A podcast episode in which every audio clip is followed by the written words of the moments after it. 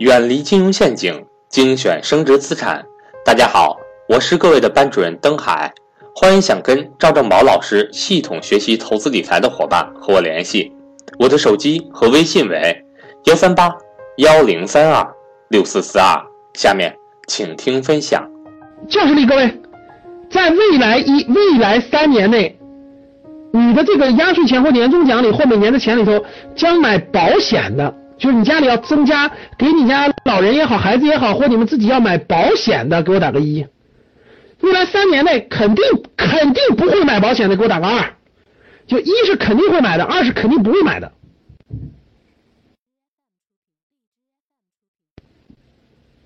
一或二。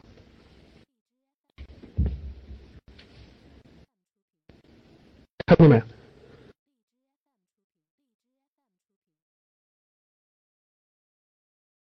大家看到了。通过这两个调研，其实很简单，大家就能对一个行业做很深刻的了解。刚才打一的同学，很多人都打一了，涉及到了买保险的问题了。保险我这个重点说过，这是非常大的一个这个这个呢，不不是说不能买保险，而是大家一定要清楚啊，保险这个这个。还是要分清楚的。如果你买大额的保险，其实你一定是亏损的，就你一定是亏钱的啊。作为那种理财型保险的，所以这个以后有机会我们再详细说。我们把这个往下引引申下来啊，特别是一年交好好几万保费的那种，你肯定是亏钱的，你放心吧。啊，几十几二三十年以后，在二三十年之后，然后才能拿到这个这个这个保险的这个这个金额。教室里，教室里有没有各位已经买了这种保险的？就是理财型保险，就是每年交一万、两万、三万、四万、五万，每年交，然后要交二十年，甚至交三十年，然后等你八十岁的时候才能才能取，有没有这样的？有没有这样的？等你六十岁也好，七十岁、八十岁才能一取，有吧？大家看是不是有很多？很简单的一个道理，其实特别简单的道理。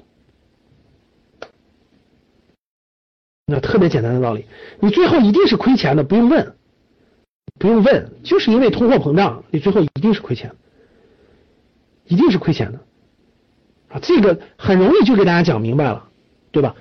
那大家看，很多人都买了很多这种，我问大家，我举个例子大家就明白了，我就举一个例子，咱们就把这个讲明白。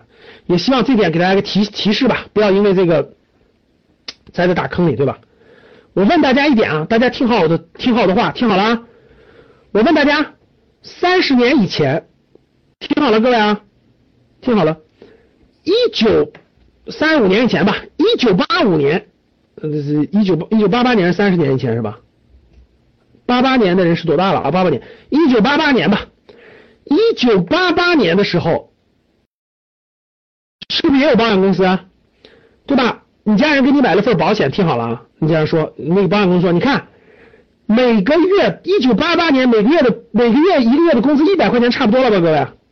一九八八年你爸妈一个月工资一百块钱差不多了吧，对吧？然后呢，保险公司就说，你看每个月你存一百块钱，大家听好了，每每年你存一百块钱，就每个每年你把一个月的工资买了保险，三十年之后。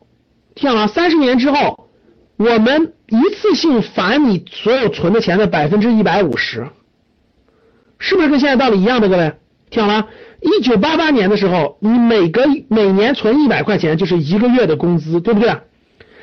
然后呢，保险公司告诉你，你看你存三十年，每年每年存一百块钱，对吧？三十年是不是存了三千块钱？我问大家，在。每年存，每年存，每年存，每年存，每年存，存完以后，你看，存完之后，每年交这么多钱，存完之后，三十年之后，一次性返还你百分之一百五十，大家听懂了吧？能听明白了？一次性返还你百分之一百五十，你每年存一百，每个月存存每每年每年存一百块钱，三十年是不是存了？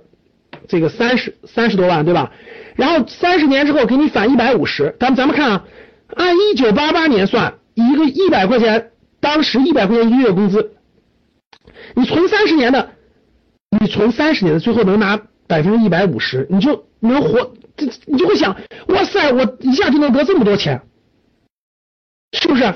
我一下能够得这么多，那四千五当时最厉害的叫万元户啊，你就相当于半个万元户啊，哇！如果我每个每每年存一百，我存三十年，到时候我能拿四千五，四千五啊！我们村里最有钱的人是万元户啊，我我我就我就跟他差不多了，至少跟他接近他的一半了，百分之五十。结果是不是到了二零一八年，对吧？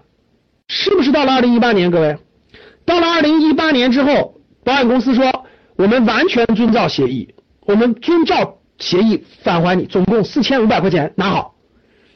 你知道啥概念了吧？四千五现在。四千五能管你养几个月？你说能管你养几个月？